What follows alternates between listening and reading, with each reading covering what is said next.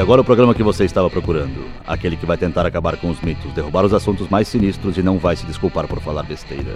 E se você já escutou algo semelhante em algum lugar, não é pura coincidência. Começa agora o Braçagem Forte com Henrique Buenaventura e Esteban Quito.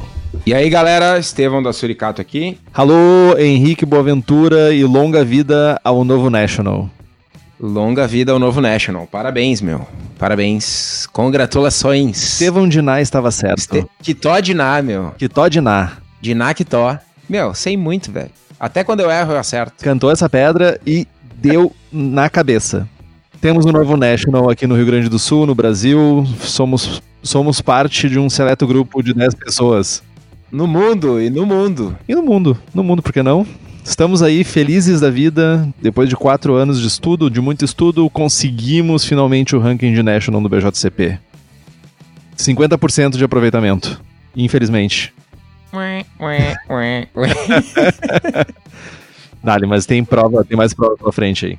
Cara, é, maturidade é o cara poder tirar sarro da própria cara, tá ligado? Assim esperamos, assim esperamos. Não, mano, mas é, é a pedra era cantada, né, meu? Que eu sabia que não ia passar e sabia que tu ia passar, velho. Parabéns pra ti, sigo na luta. Na próxima prova vai. Acho que antes de tudo, parabéns para nós que tentamos, né, meu? Não, claro, com certeza. Porque tá cheio de, de uma galera. Até não, não entre o pessoal que, que se puxa no BJCP e tal, mas tem uma galera no nosso meio que aprende duas coisas a respeito de Seva e para no tempo, né?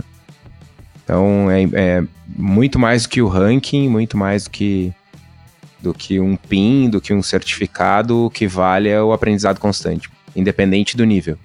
Se o cara tá começando ou se o cara já é National Master, Grandmaster, Motherfucker, o importante é continuar aprendendo. Oh, excelente essa, essa colocação, cara. E é verdade, meu. O importante é sempre se colocar como à disposição, assim, de tipo, vou tentar, vou tentar ir além, vou melhorar meus conhecimentos, porque é assim que funciona o movimento, né, cara?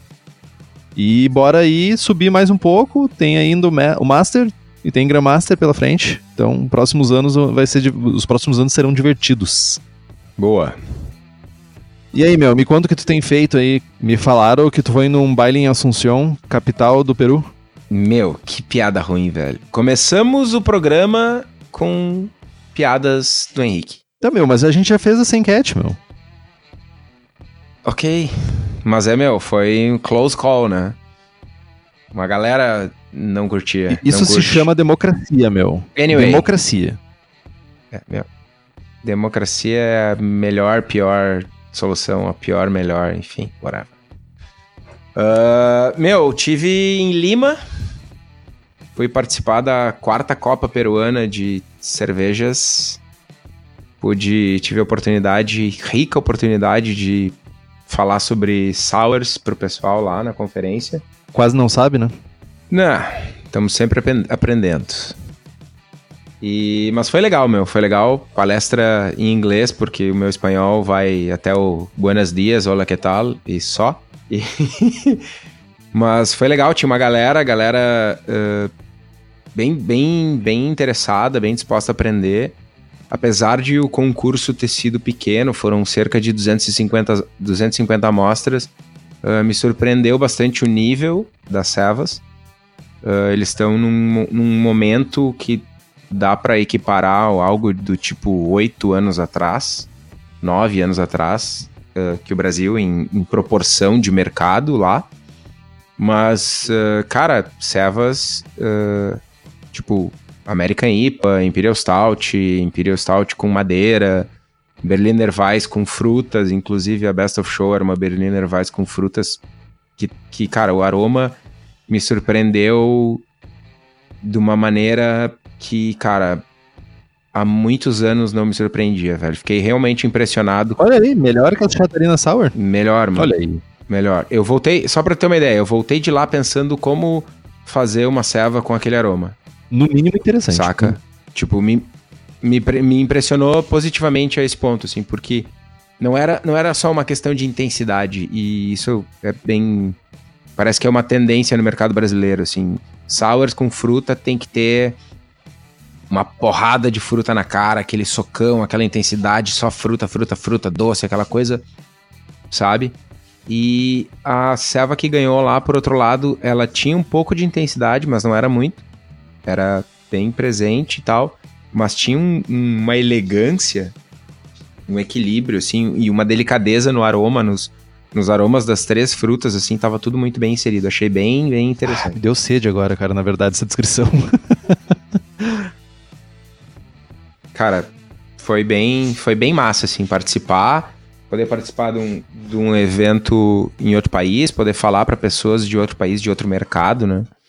Foi massa, experiência enriquecedora. Que massa, cara. Parabéns, cara. Merecido uh, tu poder ter a possibilidade de fazer o workshop ou essa palestra lá e julgar lá também, né, cara? Levar o, um pouco do, do conhecimento mais adiante, né? Espanhol ou inglês que seja. Foi legal, meu. E, e o Peru é, meu, culinária fantástica. Dei uma escapada, tipo, fui a Machu Picchu, a galera me chamando de louco, porque é, tipo, longe. Ah, e aquela pergunta que não quer calar, a perguntinha aquela. Tu abraçou a lhama? Não. não, nada de abraçar a lhama, velho. Barro do esperado. Mas, mas, mas, tirei foto com elas, velho. Eu não vi essas fotos. Vamos, vamos compartilhar essas, essas fotos com Cara, os ouvintes, por favor. É, eu não. Meu celular estragou no meio da viagem, velho. Foi outro lance dramático. Foi bom, fiquei uma semana incomunicável de férias. Foi divertido. Me, me senti isolado da tua vida por uma semana. Pois é, né, meu? Não tinha. Tu não, não tinha tu para ter que. Né? Enfim. Não vou falar que tu fica enchendo meu saco no WhatsApp todo dia, né? E tu, meu, o que, que tu tem feito de, de interessante além de ser promovido a National? Eu tenho vivido no, nos louros da, da, do novo ranking nos últimos tempos, mas também acompanhando de perto o resultado no Nacional das Acervas, né? Tivemos no, na última semana o Nacional das Acervas no Espírito Santo, em Vitória do Espírito Santo, e estava acompanhando de perto aí vendo os, o que os juízes estavam falando sobre cervejas e acompanhando os resultados. Tivemos no boss uma We Have com medalha de bronze do Lúcio Rogério Botelho da Serva Carioca, uma Flanders Red do Vinícius Mesari, sabe quem é o Vinícius Mesari? Aquele cara das piadas ruins tentou chegar ao meu ao meu patamar de piadas ruins da Serva Gaúcha. Ganhou uma prata e medalha de ouro para uma Chatarina Sauer do Paulo Luiz Eco da Serva Catarinense. E a panela de ouro foi para o Lúcio Rogério Botelho. Parabéns aos vencedores aí, né, meu? Parabéns aos vencedores. Parabéns às pessoas que se dispuseram a ser avaliados lá no concurso. E as acervas que foram mais, tiveram mais medalhas foram a Serva Paulista, com 16 medalhas, e a serva do Espírito Santo e catarinense com 15 medalhas. A serva gaúcha, três medalhas, duas medalhas. Seis medalhas, eu acho. Seis? Acho que foi seis. É pouco, né, meu? Pra uma serva que já foi, sei lá, a serva com as melhores cervejas do país por anos a fio. É pouco. Não tá nem no top 3. É um ciclo, cara. É um ciclo. É um ciclo e um reflexo de de alguns anos aí da galera não se aprimorando, não buscando fazer. Tem, tem gente fazendo, tanto é que tivemos uma medalha de prata aí no boss pro Vinícius Mesari, lá da Serva, Serva Serra. Mas é um reflexo um pouco de que as, as servas de outros, de outros estados estão se, se aprimorando, estão buscando conhecimento, estão investindo, enquanto que parece que outras servas não estão fazendo tanto isso, né? Yeah. Faz parte. Acontece. É um ciclo. Vamos ver. Vamos ver se. Não devia acontecer conosco, mas acontece. Não devia, mas a galera tem que escutar mais o Braçagem Forte, cara. Ou tá escutando demais, tá ligado? É, pode ser. pode ser. É, pode ser, meu. Olha aí. Quem sabe eles levaram a risca o que a gente falou e foram mal por causa disso. Pode acontecer. Tá, meu. E a gente tá aqui falando, ah, o Henrique é national, o Estevão vai viajar, palestrar no exterior, mimimi, mimimi. E programa que é bom nada, né? Meu, quadragésimo programa, meu. Palmas. É, na verdade, palmas para quem tá ouvindo há 40 episódios, né, meu? Palmas para vocês que estão nos ouvindo há 40 episódios. Para cada episódio são 5 horas de gravação e produção. Então imagina quanto tempo já tem investido aí, meu. Imaginem o sofrimento que eu passo tendo que ouvir 5 horas o Henrique falando a cada novo episódio. Meu, façam a conta. Meu, para cada 5 horas que tu me ouve em programa, tu me ouve mais 15 no dia a dia, meu. Aí que eu me refiro. Tá, e nós vamos falar do que hoje, mano? Dessa vez, nós vamos falar sobre a tal da Kveik. Quack. Quake. Kveik. A levedura nórdica maluca que tá sendo a coqueluche do momento no mundo cervejeiro. Cara, tu é velho, né, meu? Tu é, tipo, tão velho quanto a tua avó, tá ligado? Coqueluche, meu. Isso é década de 60, velho. Ó, mas tu sabe de quando que é. Eu não sabia nem que era da década de 60. Cara, é que minha avó falava muito disso, tá ligado? Minha avó tem 102. Ok, meu. Vamos falar de Kveik, então? Vamos falar de Kveik.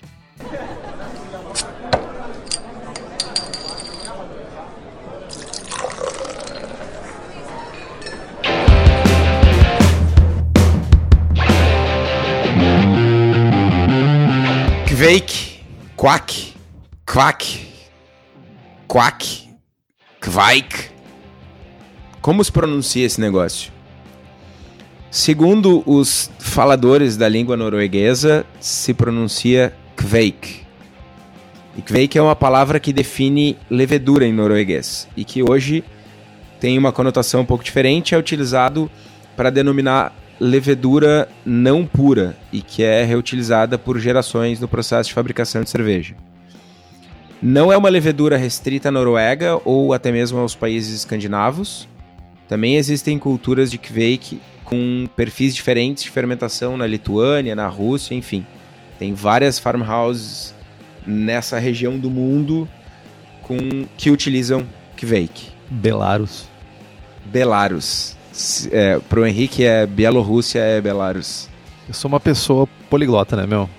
Troglodita. a história dessa levedura, ou dessa cultura, né, é o mais próximo possível do cervejeiro caseiro, né? Porque a Kveik, ela era passada de geração para geração de famílias, e também compartilhada entre essas famílias da região que faziam cerveja. Então, está muito relacionado ao que é a nossa cultura homebrewer, né? Aqui no, no Brasil e no mundo. Então, uh, dessa maneira, a Kveik se desenvolveu de maneira diferente que a maioria dos grupos genéticos de levedura que são usados hoje em dia na indústria cervejeira. Ela também tem uma, uma característica que é muito interessante, que ela, geralmente as Kveiks são POF negativo, ou Phenolic of Flavor Negative que é um traço que é selecionado em muitas cepas de leveduras que previne uh, ela de gerar ou de produzir fenóis. No caso, mais especificamente falando, o 4-vinil guaiacol. A Kveik, uh, antigamente era guardada... Antigamente não, porque hoje em dia ainda existem pessoas fazendo dessa forma, o que é muito legal. Ela era guardada em pedaços de madeira chamado Kveikstocker, por até um ano ou mais.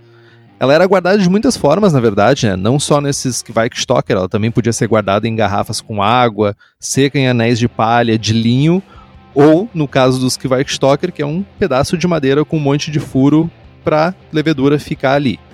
E também era usado cinzas para ajudar a secar a Kveik mais rápido.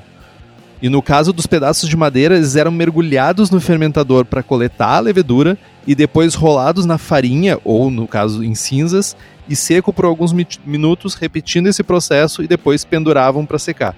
Uma coisa que é bem interessante também de notar é que lá nos países nórdicos o clima é bem diferente do nosso. Aqui a gente tem, deve ter uma fauna gigantesca de bichos no ar que provavelmente lá pelas condições climáticas, eles não têm. Então isso também foi muito propício para a levedura se desenvolver, né?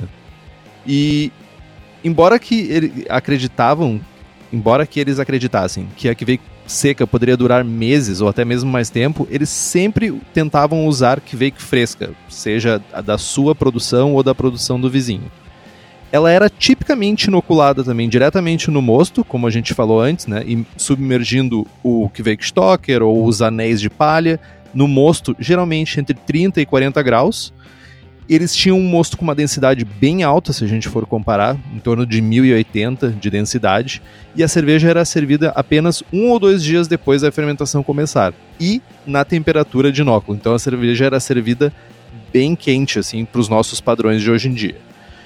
Ela era tirada do fermentador, no caso a lama, no fundo era retirada e seca até seu próximo uso. Se a Kveik gerasse uma, uma cerveja ácida ou não fermentasse corretamente o mosto, eles iam lá pedir uma cultura nova para o vizinho, procuravam alguma cultura nova, porque uh, basicamente não fermentou bem. E eles acreditam que esse processo fez com que ela durasse tanto tempo, vivesse através dos séculos. Além disso tudo, eles também usavam ela para fermentar pão e ela quase desapareceu, mas hoje em dia ainda é usada dentro das fazendas ou das regiões lá nos países nórdicos, como Voss, que dá nome a uma cepa específica, Hardger, Hardanger, Hardanger, Sogn, Nordfjord e coisas assim em idiomas que eu ainda não sei. Cara, é, é, chama atenção. Os caras pegavam uma espécie de guirlanda, tipo corda e madeira e toco e caceta. Jogava no mosto, fermentou dois dias, o cara tira aquele troço do mosto, pendura na parede, fica um ano e ano que vem é nós de novo. Cara, isso é muito, é muito doido de tu pensar que hoje gente, imagina o cuidado que a gente tem para fermentar uma cerveja. E joga Star Sun, e joga peracético, álcool 70, toca fogo, faz o diabo pro troço não contaminar e os caras deixavam secar ao relento um toco cheio de fermento, velho. Com farinha e cinzas. Dá para acreditar farinha. nisso, meu? Com farinha. Meu, é muito. E, e, o mais interessante, né? O mais interessante é que isso se manteve desde mil. Meu chapéu de palha até hoje em dia a levedura se manteve. Então, funcionava.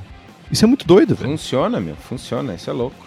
Não, ainda funciona. Provavelmente se eu pegar um cabo de vassoura e mergulhar num fermentador cheio de veio e botar para secar, cara, no sol, mês que vem eu consigo fazer uma cerveja. É incrível isso. Boa. Tá, mas a gente falou de como é usado e onde é usado e como surgiu, enfim.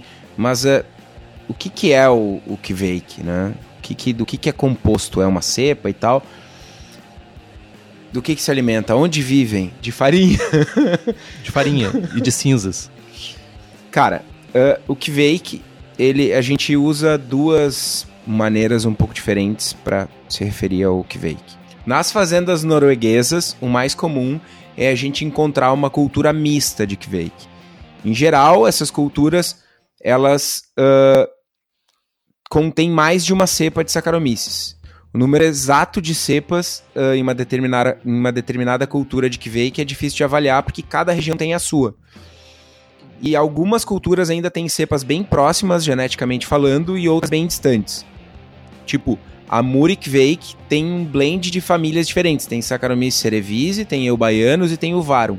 Então tem três espécies diferentes de Saccharomyces dentro da mesma cultura.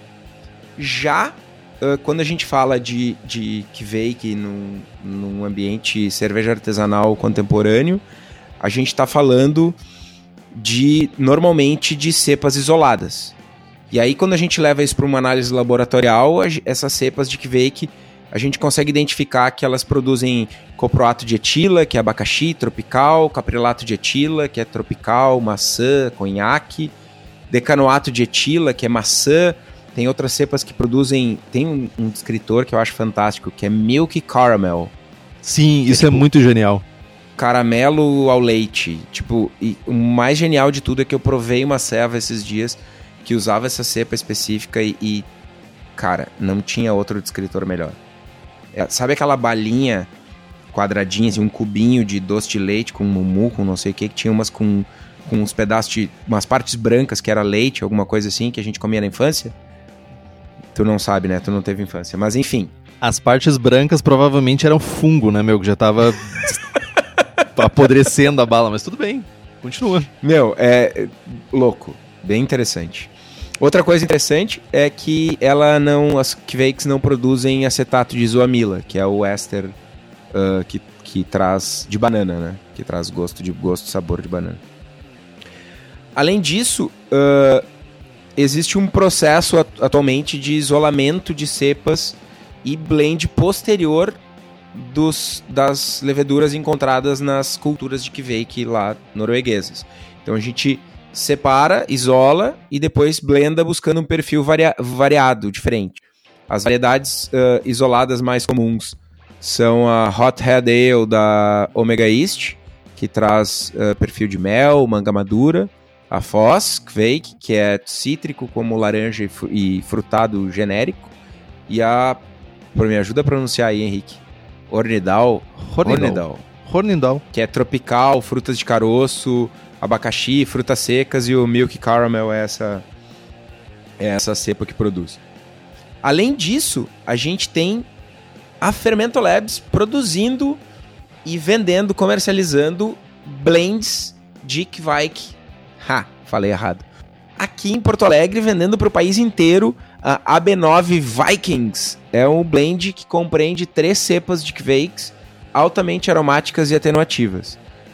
Além dos blends de qualidade para fabricação da sua cerveja, a Fermento Labs ainda oferece o serviço de armazenamento de leveduras ultra frio, que inclui manutenção anual da cepa, sigilo total, propagação de levedura em meio líquido ou sólido quando você desejar.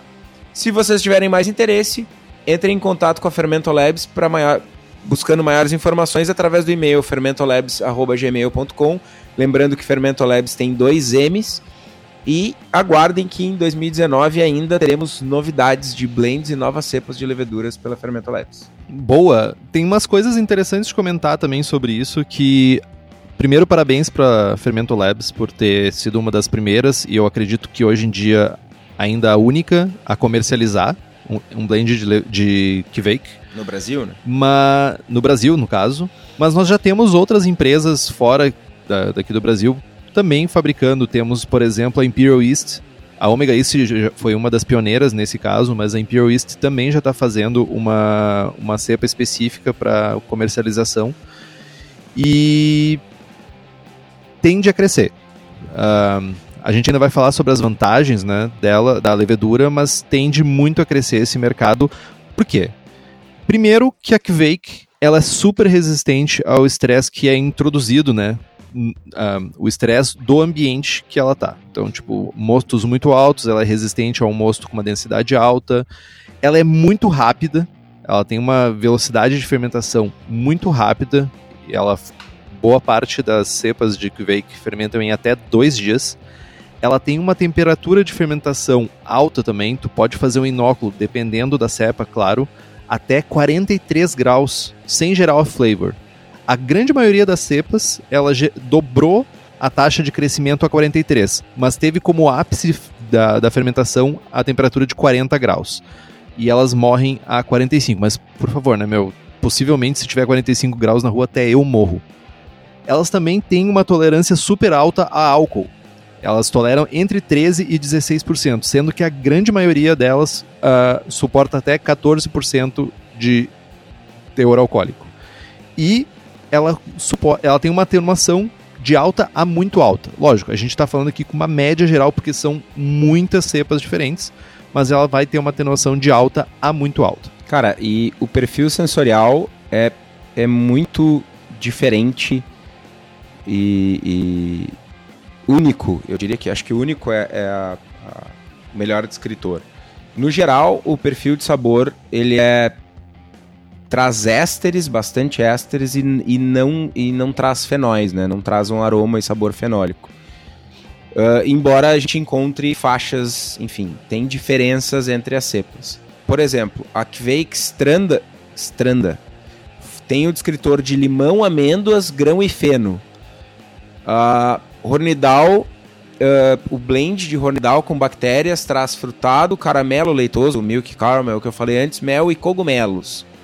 Né? No Milk Tank tem um experimento que foi feito com várias cepas fermentadas a 30 graus e comparadas com o WLP001, que é o American Ale, a Chico Strain, e que mostra a variedade que existe entre cada cepa, com aromas indo de frutado, amaltado, cítrico, frutas vermelhas, floral, tropical. Então a gente consegue ter um, uma variedade bem grande de perfis diferentes de aroma e sabor usando cepas diferentes.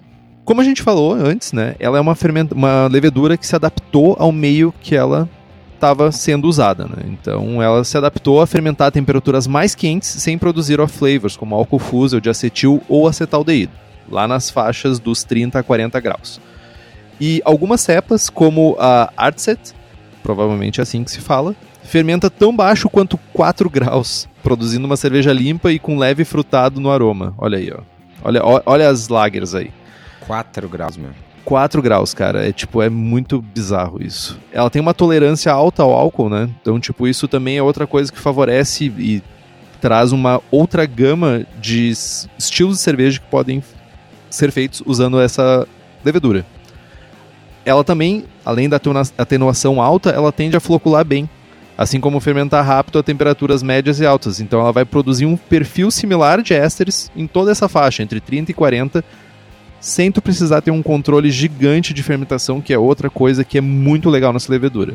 E abaixo de 20 graus, geralmente ela não vai gerar aromas ou sabores muito expressivos de levedura. Uh, uma coisa massa é que a taxa de inóculo para Kvake é, é algo, cara, é insano. Em geral, o pitch é super baixo, em torno de 1 a 2 milhões de células por ml para um mosto de 15 a 20 plato.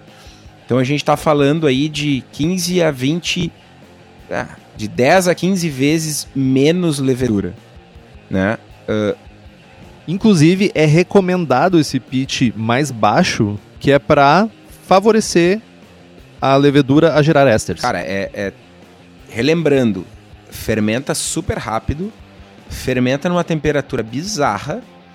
Tu bota tipo duas células para dentro e fermenta todo o mosto. E tu pode guardar um toco de madeira no sol durante um ano e o negócio dura e volta, tá ligado? Meu, é, se não é a levedura Highlander, eu não sei o que, que é, tá ligado? Podia chamar ela de Highlander, né, meu? Ia ser bem mais massa. Ia ser. A, a, a, apesar disso, uh, uma taxa de inóculo normal, enfim, similar a uma taxa de inóculo ale, não vai gerar resultados negativos. A oxigenação pode ser um pouco mais baixa de 5 atms, mas uma faixa de 10 a 12 uh, é benéfico. E outra coisa legal é que as culturas secas elas têm uma densidade de células entre 9 e 18 bilhões de células por grama. Então, um pitch de 10 gramas de Kvake seco pode fermentar de boaça 100 litros de ceva.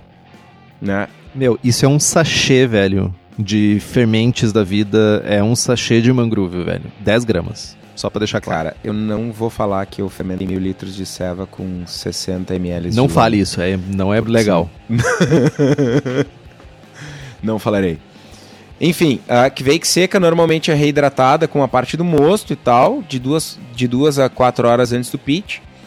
Então, é, outra coisa é que a levedura ela é muito dependente de nutriente. Então, se a gente tiver um mosto com uma densidade menor que 1050, adicionar uh, nutrientes é benéfico. Né? Tá, ok, benéfico, mas né, tipo, a levedura é mega Highlander, tu usa tri pouco, fermenta tri rápido, tipo, vai fermentar mais devagar, vai demorar dois dias e meio. atenuação da levedura varia de 60% a 90% para cepas isoladas e culturas mistas aí a atenuação pode ir mais alto ainda. Uh, só para vocês terem uma ideia, na receita que eu vou dar depois, eu fiz todo o possível e imaginável para a selva ter uma densidade uh, mais alta ou não tão baixa. Tipo, mostrei alto e tal, e cara, não adiantou chonga nenhuma. A selva ficou mega seca. É, é, a atenuação é bem alta e ainda tem tem um, um outro componente que quando tu pega uh, uma cerveja com uma mesma FG fermentada com Saccharomyces normal, digamos assim, e a ceva tem uma percepção de corpo a ceva fermentada com Kvake, no caso, tem uma percepção de corpo menor ainda. É bem curioso isso. Uh, procurei informações a respeito e não achei nada de teoria. Então, se vocês testarem, comparem com uma ceva com uma densidade igual, uh, fermentada com uma ale normal aí, e mandem para nós os resultados. A gente ainda pode encontrar em algumas culturas que veio que não isoladas uh, contaminação por bactéria lática. E essa contaminação provavelmente vem em algum ponto do processo por um problema de manejo de levedura. Falando em manejo de levedura, é sempre importante a gente ter sanitizante, enfim, bombonas novas, sem riscos e tal. Vocês podem comprar sanitizante, bombona, equipamento lá na cerveja da casa. Lembrando que a cerveja da casa também fabrica equipamentos fabrica moinho, fabrica beer maker. O Henrique é, eu vou dizer fã, para não dizer pedichão dos equipamentos da cerveja da casa, né? E, cara, tem uma diversidade de equipamentos, é só chegar lá. E para quem não é da região metropolitana de Porto Alegre, pode entrar no cervejadacasa.com. E para quem é aqui da região, Rua Paracatu 220, bairro Igara, em Canoas. Só passar lá, falar com o Daniel e diz que, que ouviu a gente aqui no Braçagem Forte. Manda um abraço, que o Daniel é gente finíssimo. Boa, abraço, Daniel. Esses dias estava num evento aqui em Porto Alegre, aqui com a camiseta do Braçagem Forte, fez questão de mandar foto. Abraço aí. E tem uma parada também que, tipo, quando começou esse assunto de que veio, quando começou a, a quando começou a surgir a, essa palavra, muitas pessoas ficaram se perguntando de onde é que surgiu isso, né? E a gente tem que agradecer a um cara chamado Lars Marius Garshow, que é um norueguês maluco, tecnólogo, é da, nossa, da mesma área que eu aí, trabalha com, com TI. E ele começou a traduzir muitos textos e muitos artigos sobre essa levedura para inglês. Então a gente tem que agradecer um pouquinho uh, essa visão que a gente tem hoje da Kvake a esse Lars. Ele tem um blog muito interessante, ele, ele faz um trabalho legal de formiga, assim, de tracking de regiões que tem uh, Kvakes diferentes. Também faz. Até ele recentemente colocou um festival que começaram a fazer lá por causa também dessa popularização da levedura. É bem interessante dar uma olhadinha, o link vai estar lá no post também. Cara, tá aí, ó. Eu, eu, eu preciso interromper o Henrique para falar um negócio meu. Tá aí um cara que é um beer influencer e trabalha bem, velho. O cara é blogueiro, mano, e faz um puta de um trabalho, velho. Parabéns. Boa, é isso aí, meu.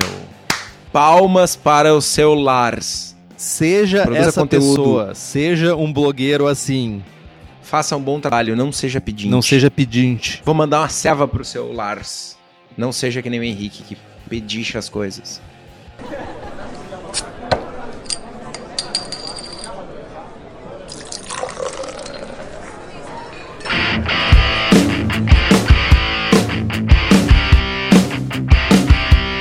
Uh, então, como cervejeiros noruegueses eles só abraçavam de duas a três vezes por ano, a Kveik foi se adaptando para ser seca e guardada por longos períodos de tempo entre os usos o que é uma característica única entre as leveduras domesticadas, que a gente tem acesso hoje em dia. Né?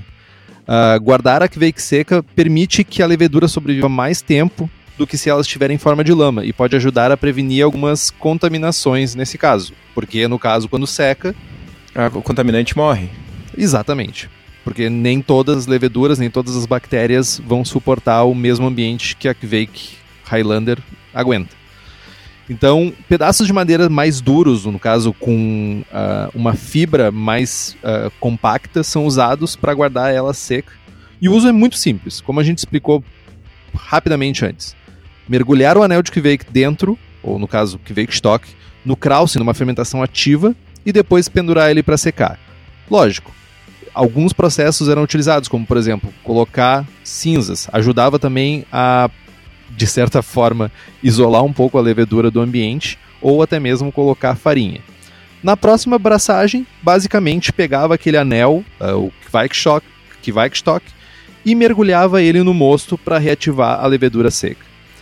Mas nem todas as leveduras, nem todas as Kveiks, reagem bem à secagem, mas uma grande variedade delas, sim, suporta muito bem esse processo só para vocês terem um comparativo, isso é um dos motivos que a gente tem poucas leveduras secas para usar hoje em dia. Por exemplo, a Ferment, sei lá, tem suas 15 variedades talvez no máximo. Porque nem todas as cepas suportam bem uma secagem. E no caso das Kveik, boa parte delas sim. Brettanomyces é outra que também não suporta o processo de secagem. A Kveik seca pode ser guardada dentro do freezer e é dito que pode durar até 20 anos um tal de Dr. Brian Height mediu a viabilidade da Kveik, que foi seca e guardada em um freezer caseiro, e foi verificado que ela perde em torno de 6 a 8% de viabilidade por mês. Então, por uma estimativa, em seis meses, a tua cepa de Kveik vai ter uma viabilidade de 50%, o que é bom o suficiente para fazer um pitch direto sem precisar fazer starter. Se ela for congelada por seis meses ou menos, tu pode adicionar ela num mosto, uh, um litro de mosto a 30 graus, umas duas ou quatro horas antes, de duas a quatro horas antes de adicionar ela no, ao resto do mosto. Se ela tá mais velha que seis meses, faz um starter bem simplinho ali, tipo 250 ml, que vai ser melhor a tua fermentação. Cara, e o pessoal deve estar se perguntando: posso secar Kvake em casa? Pode. Isso é mais um, um aspecto surreal da levedura. Uma maneira bem simples de fazer isso é decantar o máximo de líquido possível, pegar um pouco de lama e espalhar essa lama num papel manteiga, num guardanapo, né? E com algumas folhas de papel toalha embaixo e deixar de 3 a 4 dias num ambiente limpo e seco para secar. Se vocês uh, uh, não tiverem um espaço e tal, vocês podem secar essa levedura no forno. Vocês vão botar ela no forno de 30 a 40 graus por 30 a 40 minutos até que essa levedura. Sim, no forno, vocês ouviram bem. Meu caro, que forno é esse que você consegue colocar 30, 40 graus? O forno aqui de casa já começa em 350, velho. Ah, mano, é o, o Tu é rico, né, meu? Tu deve ter aqueles fornos que tem a temperatura digital, né, meu? Eu tenho um forno de. um forno combinado em casa. Eu não sei o que isso significa, mas é, parece é, chique. É, tu vê o... Não, eu não tenho forno combinado em casa, é brincadeira. Mas é, eu tenho um forninho elétrico dos mais Jaguara. Boto um termômetro, boto o termômetro de espeto. Aí sim, aí sim. E seta a temperatura, fica ligando e desligando, meia horinha tá seco. Saca? Boa, aí sim. No a gás vai ser meio vai ser zica. Oi? Não, no a gás não tem como, no, né? Não, a gás não, meu. Depois que a levedura secar, ela vai formar uma casca dura no papel. E aí tu pode quebrar ela, separar do papel, coloca num ziplock e coloca no freezer até o próximo ano. Dizem que nessas condições ela dura até 20 anos. Dizem. Dizem. Uma das maneiras que se popularizou a Kvake também mundialmente foi que o próprio Lars, ele tinha um, um tipo um East Bank que as pessoas mandavam e-mail para ele e pediam para ele alguma cepa específica e ele mandava a Kvake seca pelo correio para as pessoas. E come começou a virar um, uma coisa muito doida, assim, um, um, processo de tipo um bottle share mundial, onde as pessoas ficavam pedindo e depois essa pessoa compartilhava para outras pessoas, que compartilhava para outras pessoas, que é um pouco do que acontece hoje em dia. Se tu quiser, por exemplo, testar uma levedura isolada, que é o que a gente fez e vai falar nos nossos, do, dos nossos testes depois, tu acaba dependendo um pouco de pessoas que têm essa cepa isolada em casa. No caso do nosso brother, Erivaldo Casado, lá de Brasília, que é nosso ouvinte, nosso apoiador aí, mandou para nós dois vials de Voskvake da Omega East e nós fizemos uma série de testes. Eu, testes caseiro, que tô, arrisco dizer, testes mais loucos ainda. Então, tudo isso, olha só, é, a, no caso, a Kvake leva o, o, o, ambiente de home brewing a, a, compartilhar ao extremo, cara. Isso é muito legal, velho. Se a gente for parar pra pensar, é muito do que a gente faz hoje em dia. Se tiver alguém ouvindo com cepas de Kvake em casa e que quiser compartilhar, pode mandar para nós. Entre em contato que a gente testa.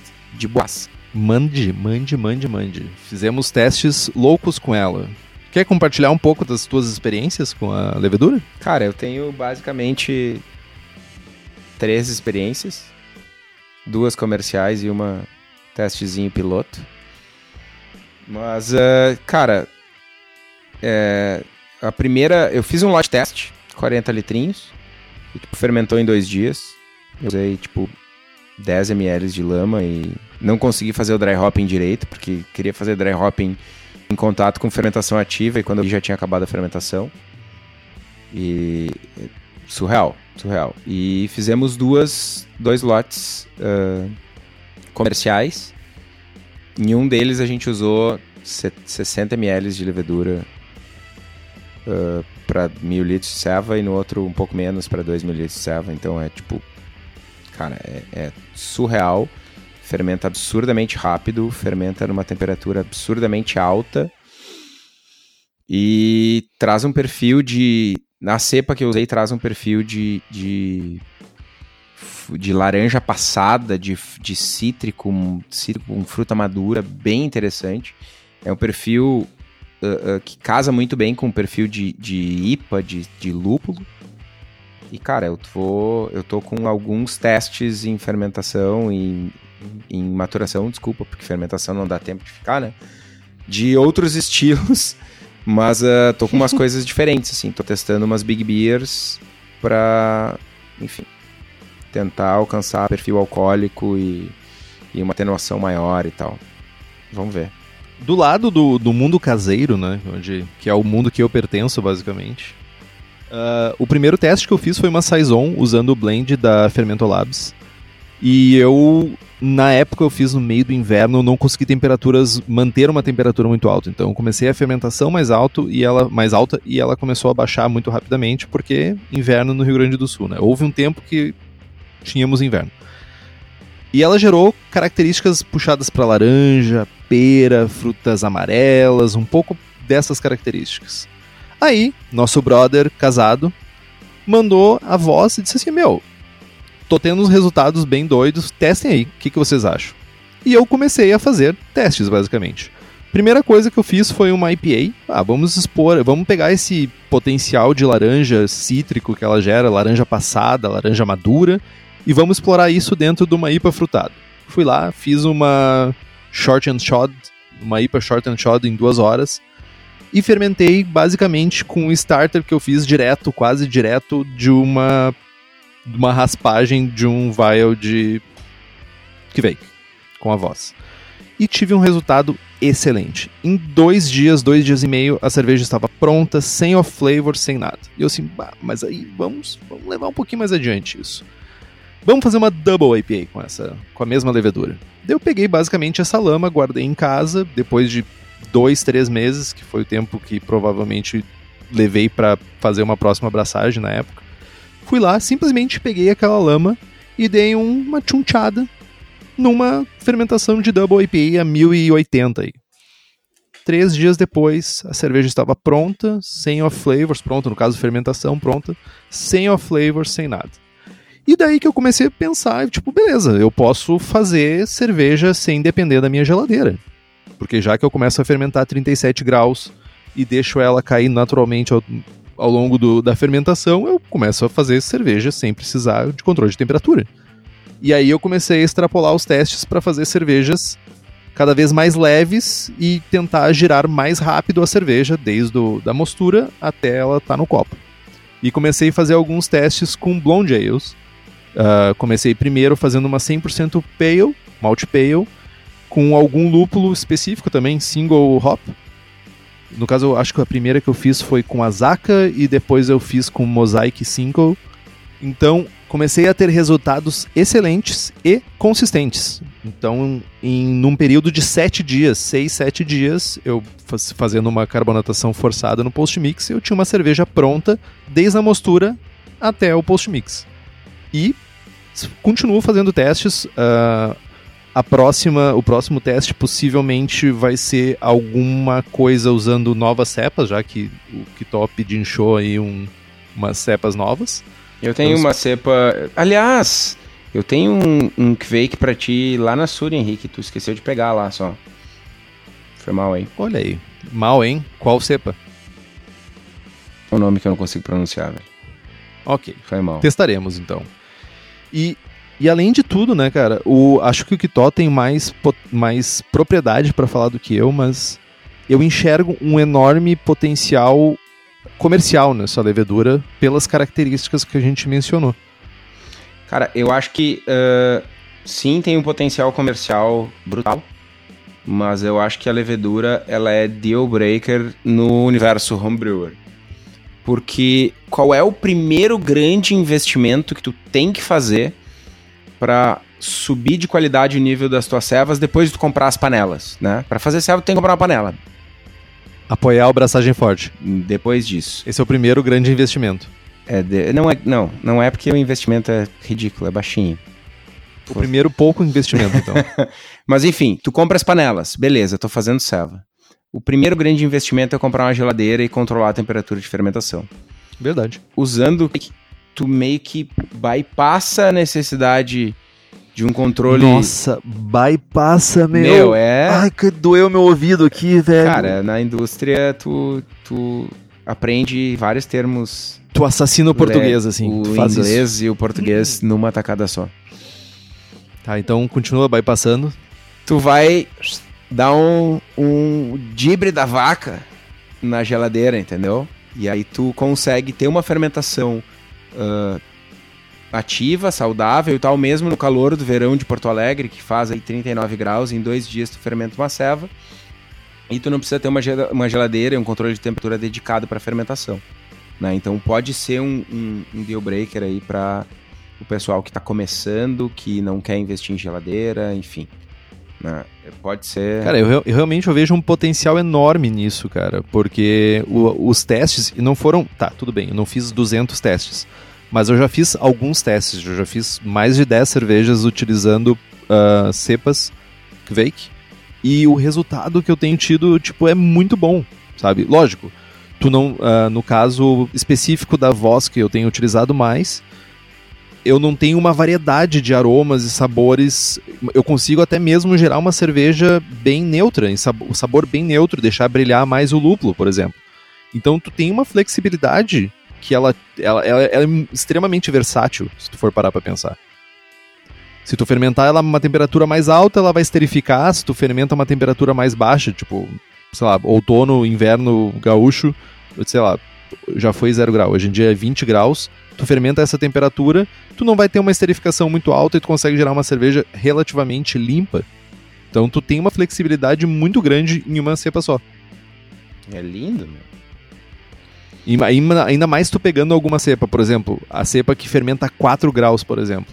Meu, 4 graus é quase a temperatura de lagering na minha geladeira, É a saca? temperatura que vai fazer amanhã em Porto Alegre. Ixi. E, e poderíamos estar fermentando sem geladeira. Exatamente. E no caso, e ainda assim falando, e ainda falando em quantidades, né? O Kitó falou que usou, sei lá, s- 20 ml para fermentar mil litros de uma IPA. E usou, sei lá, 18 ml para fermentar 2 mil litros. E ainda assim, se vocês tiverem a possibilidade, espero que sim, de provar essas cervejas na lata, eu desafio vocês a achar um off-flavor, cara.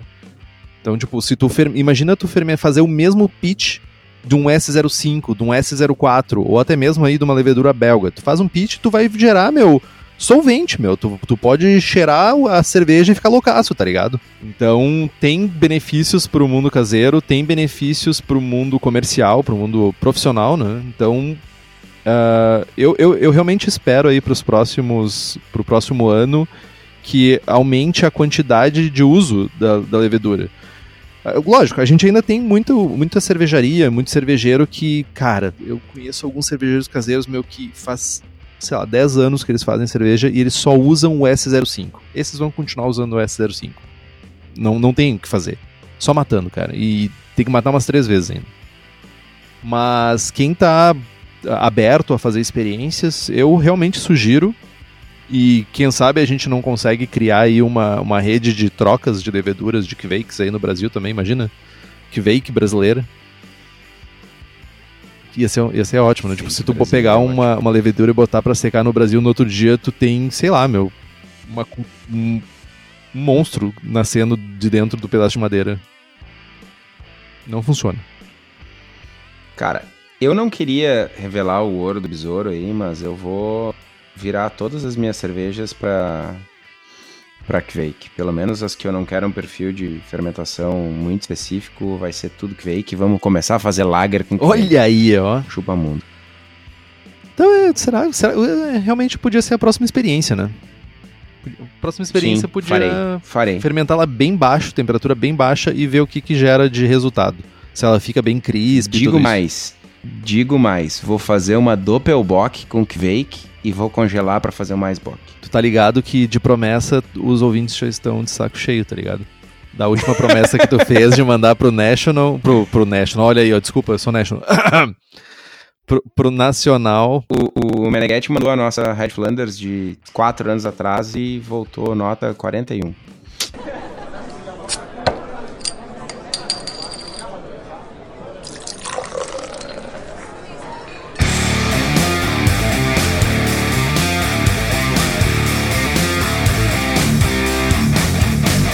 Então eu vou dar a minha receita de blonde, blonde ale que eu fiz, que é uma das últimas que eu fiz, diga-se de passagem, penúltimas que eu fiz, que teve um resultado bem legal. Inclusive gerou uma discussão entre eu e o Kitó sobre se a temperatura de fermentação da Kveik poderia estar gerando oxidação e fazendo a, a cerveja ficar mais escura.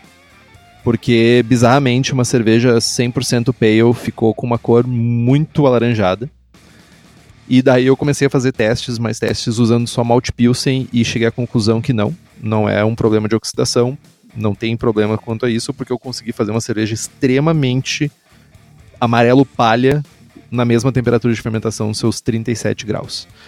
Então a receita de It's Only Kvake, But I Like It, que é a minha Blonde Ale. Pode rir, Kitó? Não, não vou rir. É, a piada não é boa. Não. Mas a piada foi boa. Não é uma piada boa, é um nome bonito, cara. Fala o cara. Fala, é, meu, tu não pode falar de nome de serva, velho. Por que não? Os meus nomes são ótimos, velho. Tá.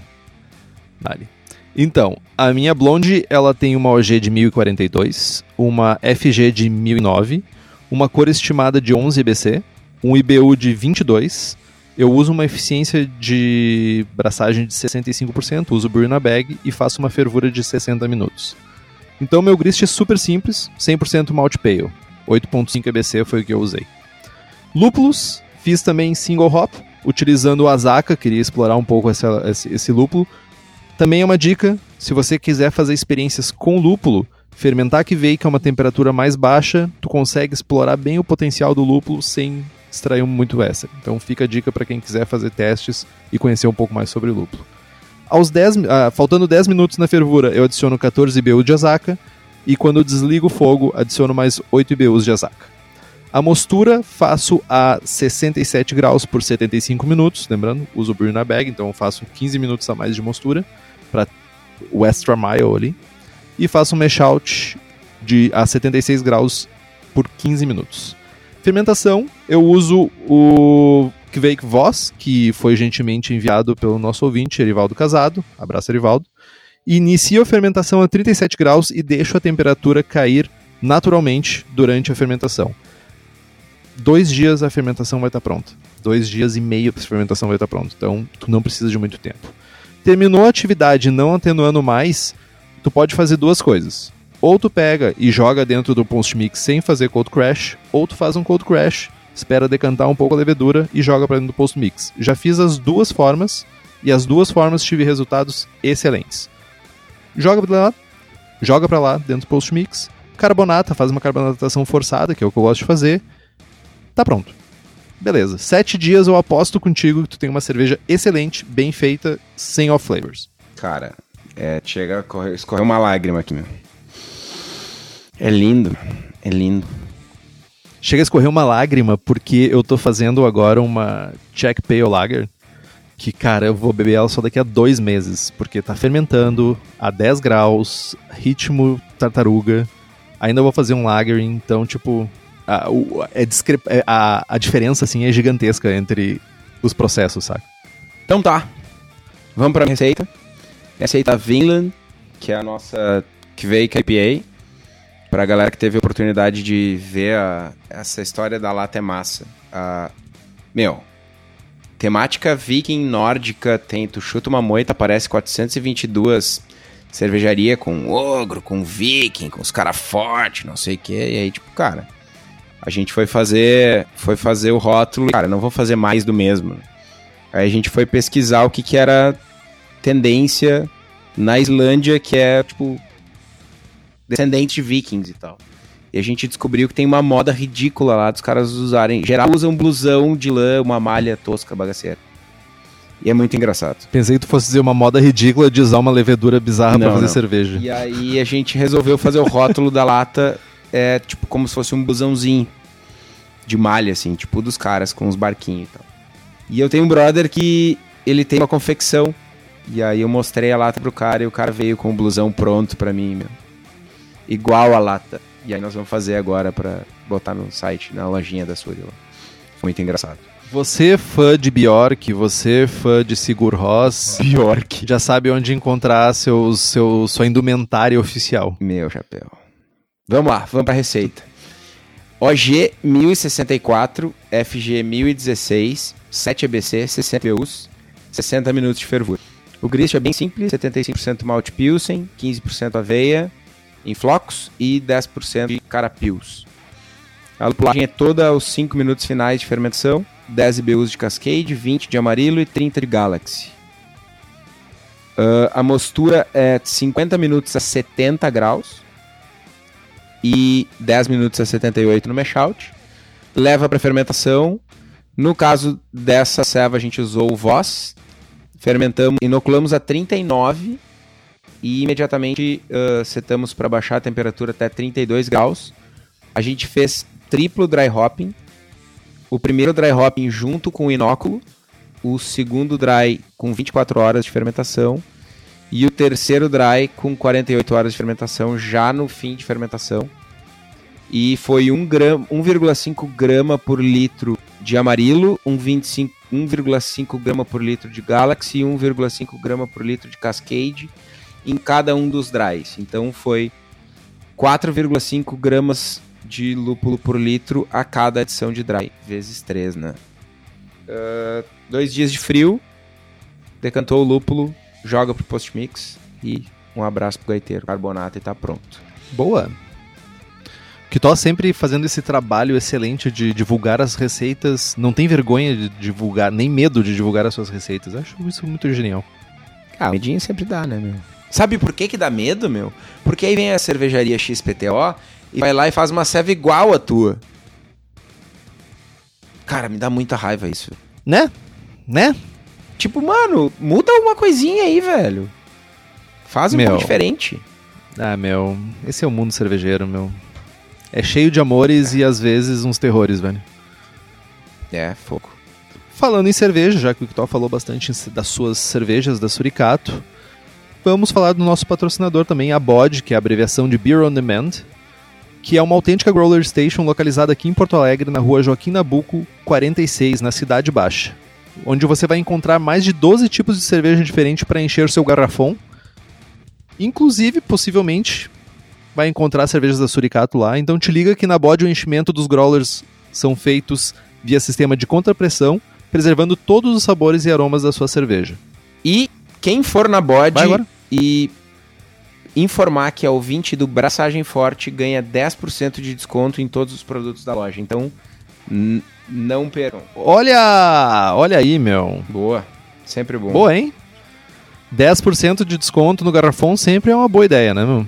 Então, falamos bastante sobre o que veio, que espero que tenhamos criado a dúvida, pelo menos, na cabeça de vocês e que vocês façam alguns testes. E se vocês fizerem testes, compartilhem conosco os testes, os resultados, para a gente ver o que vocês acharam. Acho que super importante para nós sabermos o que, vocês andam fazendo também de cervejas e ainda mais de uma levedura tão nova como é a Kvake, aqui no Brasil pelo menos, né?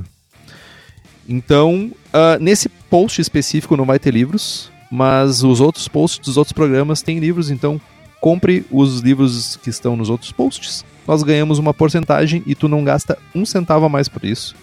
Compra também as camisetas do Braçagem Forte na nossa lojinha. Temos a camiseta sem prestígio e a com o logo do Braçagem Forte. O link está lá no site.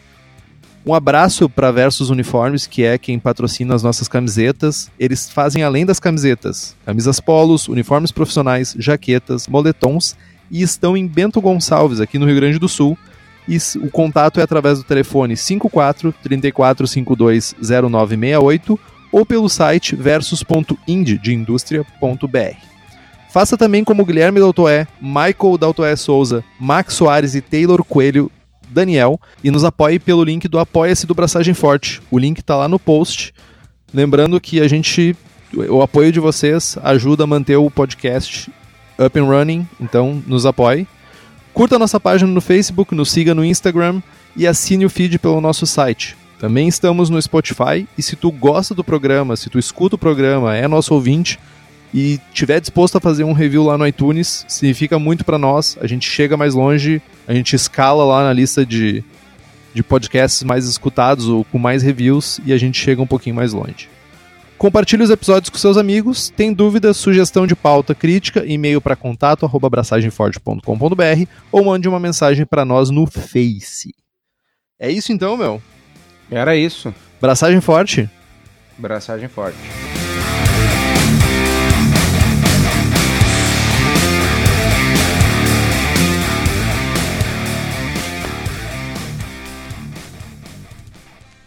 E ela escuta a gente?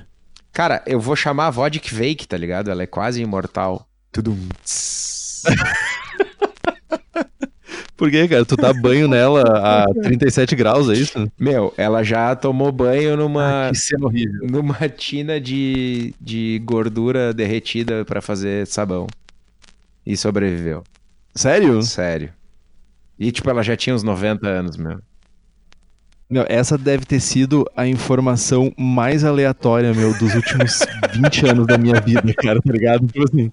Bom dia, bom dia, tudo bem? Tudo. Minha avó tomou banho numa tina Não. de gordura e sobreviveu e ela tinha 90 anos. Foi a informação mais aleatória.